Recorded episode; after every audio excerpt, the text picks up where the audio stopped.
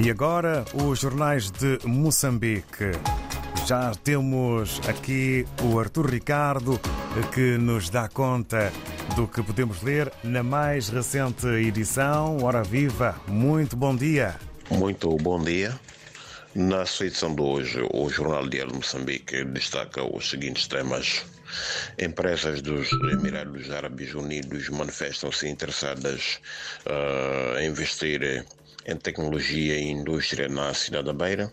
Temos mais de 2 mil cabeças de gado bovino que morrem na província de Gaza, vítimas de doença.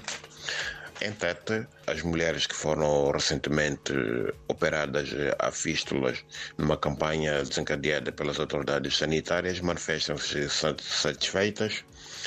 A Renamo ameaça banir a televisão de Moçambique por alegada distorção de informação relativa às últimas eleições, às recentes eleições autárquicas no país.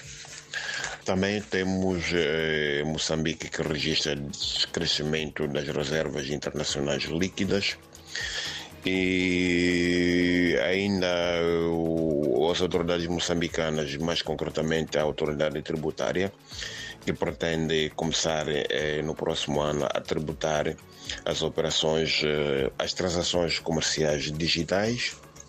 E depois eh, o Maurícias que se destaca portanto no investimento direto estrangeiro em Moçambique e finalmente temos a dívida das empresas públicas que cai 1,5% no segundo trimestre deste ano, segundo a informação revelada pelo Ministério do, da Economia e Finanças. Por hoje é tudo, muito obrigado e até a próxima oportunidade.